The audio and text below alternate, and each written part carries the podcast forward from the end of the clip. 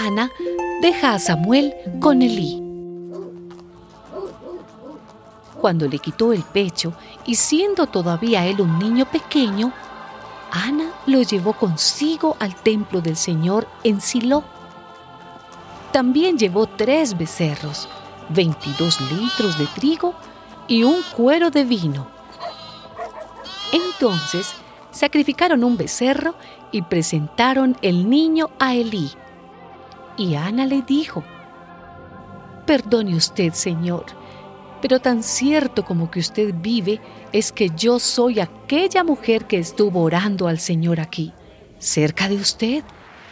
Le pedí al Señor que me diera este hijo y Él me lo concedió.